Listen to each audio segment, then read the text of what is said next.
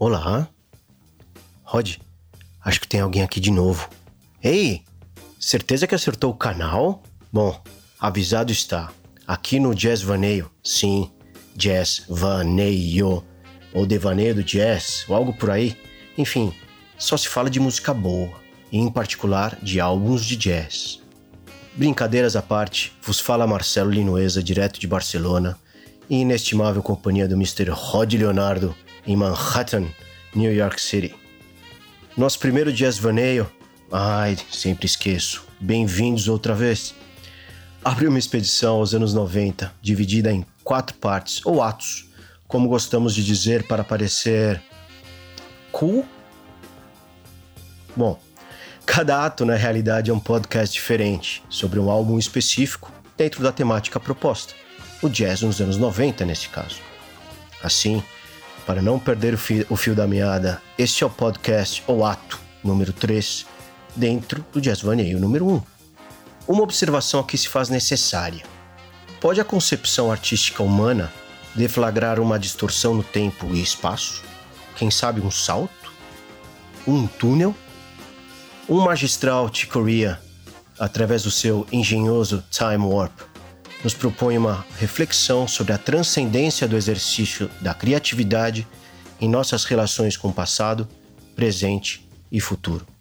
Estamos em 1995. Apertem o cinto.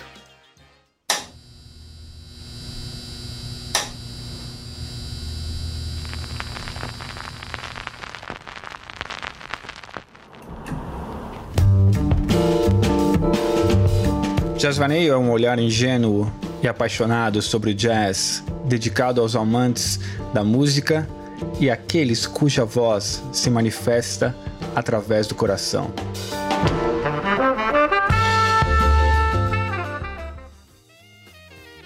Falar de Coreia é, é, muito difícil, cara. É um, é um, não, é muito difícil e ao mesmo tempo é fácil. É um cara que lançou o seu primeiro disco solo, sei lá, em 68, por aí, né? Now He Sings, Now He Sobs, que é um trio maravilhoso.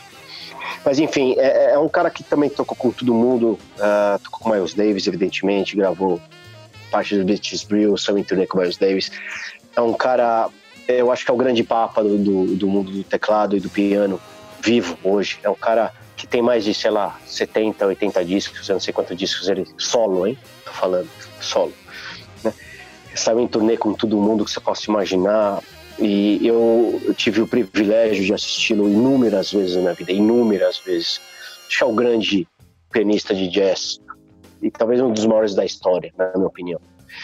É, esse disco chegou para mim, na verdade, é, é, eu já conhecia a Ticoria bastante, volto a me remeter ao, ao, Marcelo Montenegro, que é um auxiliar técnico meu do futebol, tinha 15, 16 anos, ele era doente por Ticoria doente. E também era doente por Iron, por Steve Harris, né? Inclusive, num dos podcasts que a gente fez, ele, ele, ele, ele tocou para mim, que foi uma das coisas mais amusement da minha vida, ter escutado Innocent Exile, né? no baixo, ele tocando na minha frente, né? ele tocando na minha frente com baixo, tinha um baixo azul que o Steve Harris, enfim. Mas ele é doente por o, pelo Chicoria, era a época dos anos 80 ainda isso, né? A época do Chicoria trazendo coisas eletrônicas, como te falei, essas questões do da música eletrônica ser utilizadas em discos, é, em discos não, em filmes pornôs e tal, né? Mas enfim, eu já conhecia ele e, e algum tempo mais tarde, já nos anos 90, evidentemente, um, esse disco, na verdade, é de 95, e um grande amigo meu, na época, chamado Fausto, comprou esse disco, não sei por que ele comprou. Ele tinha ouvido falar que eu gostava e tal, mas enfim, ele acabou comprando. Falou, bicho, eu vou te dar isso aí que eu não gostei. Não gostei, tem fica para você. E assim chegou na minha mão esse álbum. Né? Esse álbum, desde então, uh, é, é, é, é, também do meu set list de vida, assim, né? desde então. É, disco que eu ouço com frequência, também anualmente, sei lá, mais de 10 vezes por ano, provavelmente ouço. Né? É um disco acústico, é um disco de quarteto, é o segundo quarteto, provavelmente mais importante do, do Chico Rea. O, o, primeiro tinha Michael Brecker, tinha Ed Gomes no baixo, essas palavras maiores, Steve Gadd na bateria. Mas esse quarteto traz, traz pessoas novas, né? Traz o Bob Berg. Bob Berg é um saxofonista desconhecido, não teve grande repercussão, não teve grande, uh, enfim, desdobramento uh, no aspecto, né, enfim, de popularidade e tal mas era um cara que muito influenciado por Michael Brecker, de novo Michael Brecker, né? muito influenciado. É um cara que trazia, eu tentava emular esses grandes vibratos, essa grande expressividade do Michael Brecker. Né? Então tem o, Bob Berg no, no, no, no, no sax, é um disco que ele trabalha com dois sax diferentes, ele trabalha com sax soprano e sax tenor, né? as músicas mais ou menos uh, ou ela está num, num, tipo de saxo ou no outro, mas equilibrado ao longo do álbum. Temos na bateria um cidadão espetacular, um super versátil, chama, versátil chamado Gary Novak, né? É um cara que traz elementos de big band e traz elementos do rock e, e, e traz elementos do, do, do, jazz mais moderno, né? Do trabalho dos pratos, né? Das, das construções, digamos, uh, de, de arranjo, né, pensadas em, em, em, pratos, em metais. E o grande baixista, que, que é um dos grandes expoentes do baixo há um bom tempo, chamado John Patitucci, que já vinha trabalhando com o Chicoria, na verdade, com os trabalhos é, elétricos. Né? Então esse é o quarteto. Eu acho que é o músico de jazz que eu tenho mais investido tempo na minha vida, é que mais obras eu tenho. Né? Eu devo ter, sei lá, 25, 30 discos de Corea e não chego nem à metade do trabalho dele. Mas assim, é um cara, é uma torre de Babel. O Chicoria é um cara que ele, ainda que ele tenha influências muito claras, ele sempre se manifestou, inclusive, muito, muito claramente, né? É, com a influência latina, a influência do flamenco ali, gravou muito com o Paco de Lucia, inclusive, né? Ele, ele tem uma linguagem que poucos tecladistas têm, né? Ele, ele, gravou Mozart pra caralho, inclusive com Bob McFerrin, né? Gravou concertos de pianos do Mozart. Ele, enfim, ele abordou, acho que todas as manifestações jazzísticas que você possa imaginar e foi o líder das bandas de fusion, a banda de fusion que eu mais gosto de todas, que é Return to Forever. Enfim, é, é, um, é, um, é um cara, eu acho que não dá para catalogar, né, de Coreia. Lançando, sei lá, 4, 5 discos por ano, excursionando, fazendo turnês, sei lá, 150 dias por ano ele tem show ao vivo. Até hoje, o cara tá com quase 80 anos, meu amigo. Você ter ideia e continua nessa, nessa dinâmica. É um cara dedicado à música e é um, é um expoente que eu acho que poucos, poucos músicos hoje conseguem se orgulhar de ser, né? Então, por isso que eu não, não, não consigo comparar, ainda que, é, evidentemente, existam vários outros é, também muito bons, mas dos músicos que atravessaram todas as épocas e idades do jazz, que vivos hoje ainda fazendo música relevante, eu acho que esse cara né, é, é, né? é uma pessoa encantadora. Eu tive a oportunidade também de, de conhecê-lo e tocar algumas palavras com ele. É uma pessoa encantadora, é um ser humano de, de uma qualidade. Você encontrou com ele aonde? No Brasil ou na, na Europa? Barcelona, em Barcelona, em Barcelona. Barcelona. Hum, hum Barcelona. Eu acho que eu assisti provavelmente, sei lá, mais de 15, 20 shows dele na minha vida. Sou um puta privilegiado nesse aspecto. Uhum. Eu conheci muito jovem. Conheci Chico Rea, eu tinha, sei lá, 14 anos, 15 anos. E, e sempre fez parte, né? E, e, e, à medida que o tempo foi passando, eu fui amadurecendo, continuou sendo, né? Inclusive, o ano passado, ano passado, é, no meu aniversário, teve, eu faço aniversário 27 de julho, uhum. né, logo mais, e, e, teve um show dele aqui em Barcelona, uh, num lugar espetacular, uh, com uma rocha, uma pedra gigantesca num, uh, no fundo. É um teatro meio romano, assim, num parque que tem em Barcelona, numa montanha. Espetacular. E, e, é um show que me emociona. É um cara que me emociona, é um cara que me move. E, pelo, que ele é, pelo, pelo serviço dele à música, pela dedicação. É, é um cara que não, não dá para dissociar a pessoa da, da, da música, né? Um cara correto, um cara Uh, enfim, que sempre se cuidou, é um cara, enfim, que trabalhou com todo mundo também, como todos os músicos de jazz no geral, promíscuo no bom sentido. Uhum. E esse é um álbum, é o patinho feio dele dos anos 90. final das contas, né? Porque inclusive as coisas eletrônicas dele, né? Que eu acho até mais isso, questionáveis. O patinho é, feio, patinho é feio. o patinho feio. Você procurar pela internet aí reviews e, e, análises, né? Esse disco foi geral, lançado em que ano dos 90, foi lançado, foi lançado em 95, no 95. meio da década. No meio da década, né? E é um disco, um disco menos, menos prezado, né? Mas por que, que você escolheu esse disco praticamente? praticamente particularmente? ah, então, essa, essa é a grande questão, porque eu acho que eu, é, é um disco progressivo. É um disco dos poucos discos de jazz que eu conheço e que eu tenho, consigo cantá-lo. E olha que é um disco complexo, mas eu consigo cantá-lo de A a Z. Da primeira nota à última nota eu consigo cantá-lo, assobiá-lo eu consigo prevê-lo, né? Talvez porque eu tenha escutado pra caralho, mas enfim, é um disco progressivo também no sentido melódico, das variações e das dinâmicas rítmicas, das coisas mais ricas que tem nesse disco são as dinâmicas ricas e o trabalho com, com o John Patitucci e, e o baterista, enfim, o Gary Novak. É, é, é para tirar o chapéu o que acontece nesse disco, realmente. Tem coisas não tão bem executadas, não bem finalizadas, melhor dizendo. Por exemplo, o disco termina mal, na minha opinião. Não é que termine feio, mas não termina à altura do que acontece no álbum, né? E é uma música que ela, na verdade, o disco começa com uma, um determinado tema, uma melodia, né? É, que chama One World Over, que é um prólogo, um, um digamos, e ela termina com One World Over, a música, né? Que ela acaba se expandindo um pouco e trazendo várias melodias, vários temas, na verdade, né, que acontecem no álbum inteiro.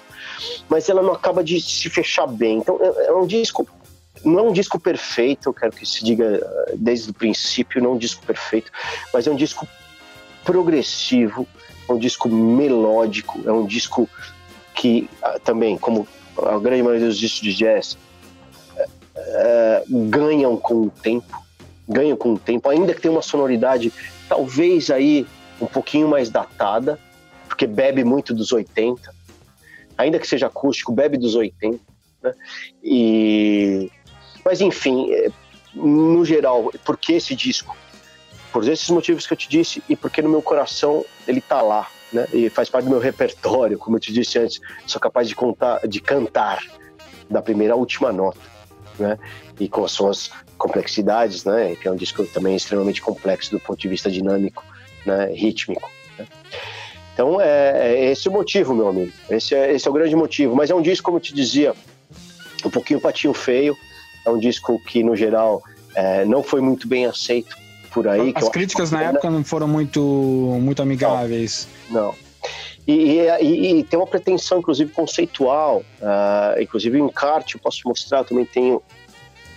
É, a capa, eu tô vendo a capa aqui, a capa é muito interessante, né? É, é muito.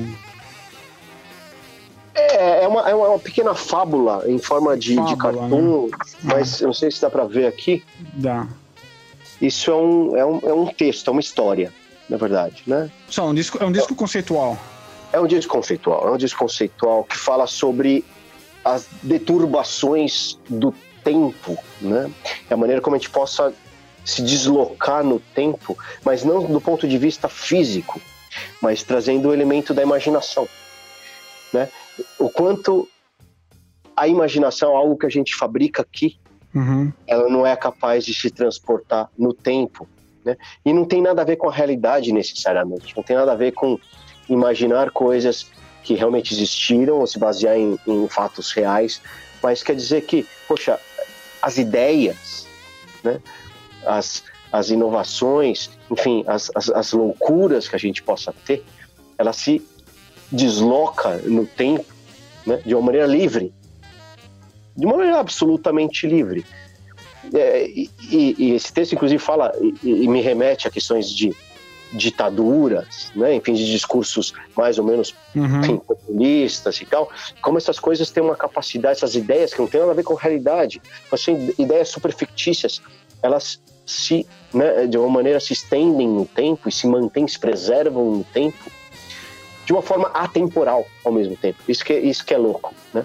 Isso que é o, o, curioso. Então, não vou nem entrar no mérito do texto em si, que é interessante, uhum. porque as músicas têm inclusive os nomes de determinadas, uh, determinados uh, pontos importantes né, desse texto, né, como Terrain, né, uh, A New Life, etc. Né? Ou inclusive o Hard Docs, que eu não sei nem pronunciar, Grave, né, que na verdade isso é um, é um, Orthodox Grave. É, exatamente. É, é, é um, é um, monumento imaginário. Enfim, é, conta a história, para ser bem sucinto, né, de um casal né, que teve um filho, né, e o pai e, com, com, com, a mãe, né, estavam discutindo qual o nome que a gente vai dar para esse filho, né.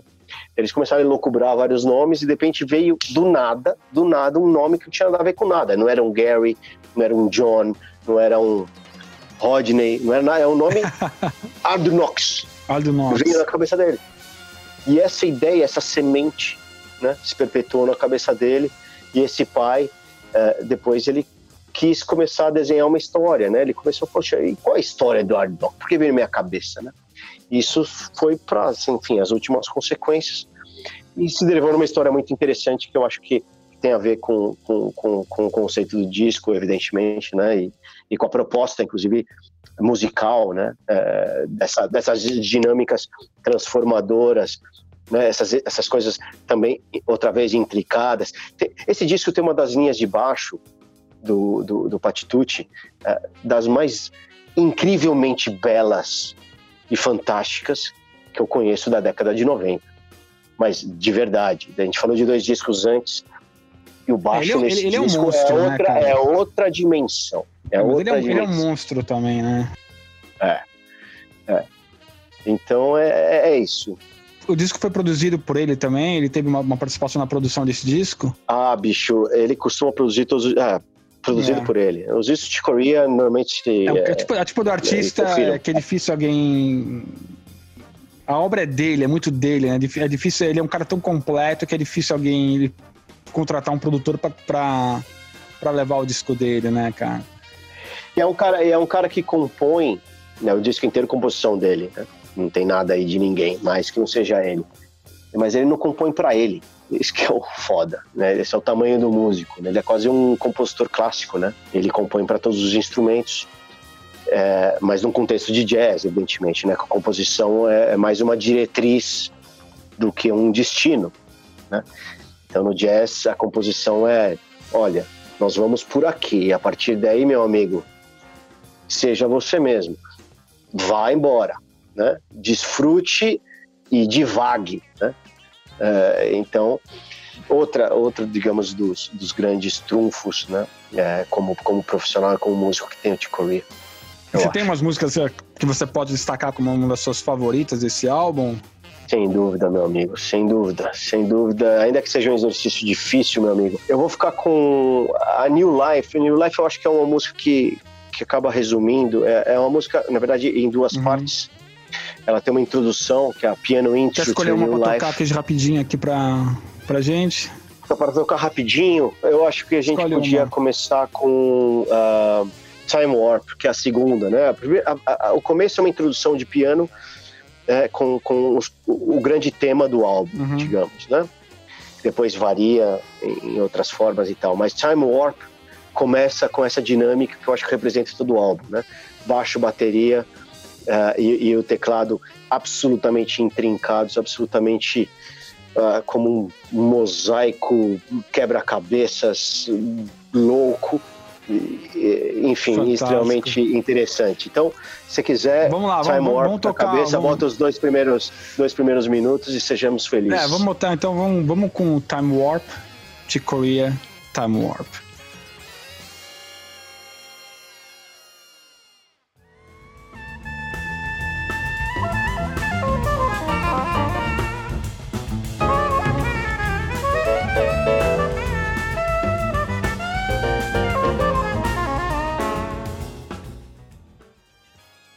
Então acabamos de ouvir então Time Warp.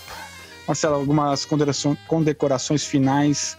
Sim, uh, de novo, uh, é o patinho feio dessa época do, do Corea. Infelizmente, na minha opinião, de maneira incompreensível, mas uh, ouvintes, se algum dia tiverem oportunidade, por favor, dediquem um pouco de tempo a esse álbum. É um álbum extremamente coeso, é um álbum progressivo. Para quem gosta de rock também, eu acho que vai se encontrar aí.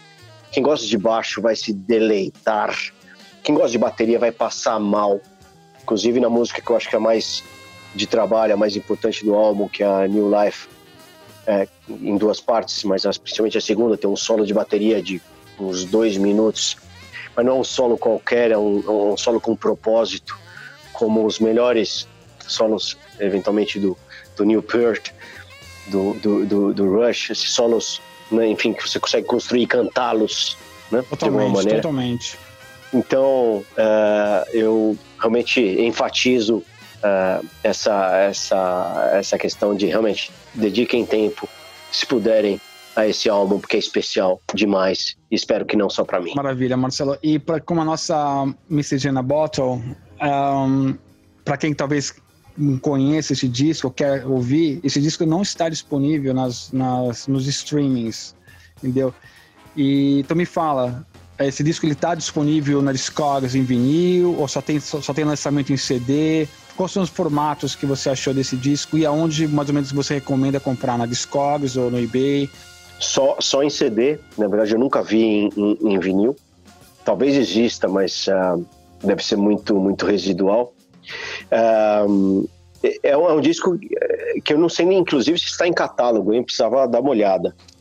Eu não Você sei se chegou tem catálogo. Discogs? Não, não, eu, eu tenho um CD desde da época, então eu nunca me preocupei, na verdade, né? Eu não, não sei. A minha versão é americana, é uma é a edição americana. Na época não saiu no Brasil. É, eu não sei nem se saiu na Europa. Isso é uma boa pergunta, inclusive.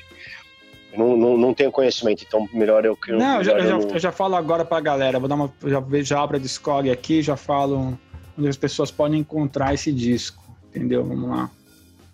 Ah, a Discog é maravilhosa. Então, ele tem, uhum. esse, ele tem versões que só esse disco só foi editado, ele só saiu em 95. Ele não foi reeditado, não tem nenhuma reissue desse disco. Ele saiu, Curioso, nos, né? ele saiu nos Estados Unidos em 1995 e, e desculpa, salvo engano, ele saiu em 95 nos Estados Unidos, Japão, Canadá, Europa e Canadá no, novamente, e saiu com uma versão uh, na Bulgária de 1998, entendeu? E essa versão na, da Bulgária de 1998 é um CD não oficial, mas os CDs oficiais são de 95 e somente o formato de CD.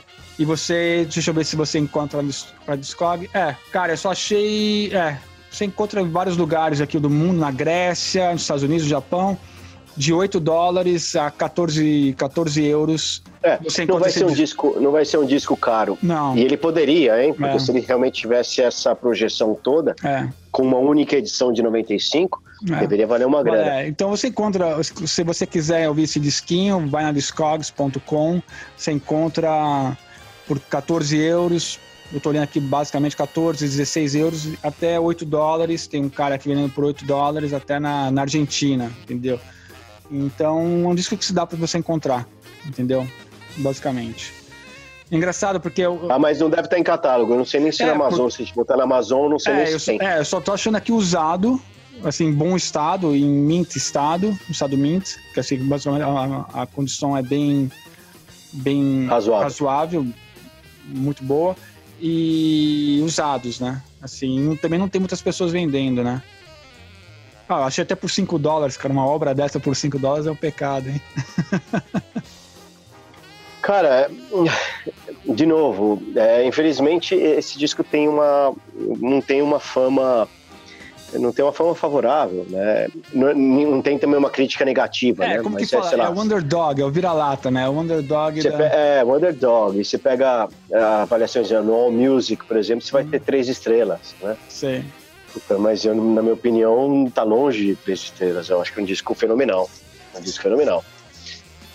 Mas então. talvez seja coisa mais pessoal minha. Espero que não. Espero que não, toque maravilha. o coração. Não, mas esse é, essa é a proposta, nossa proposta, né? Trazer umas coisas obscuras, né? Que é o que vem a banda, a próxima banda que nós vamos falar. Sem dúvida.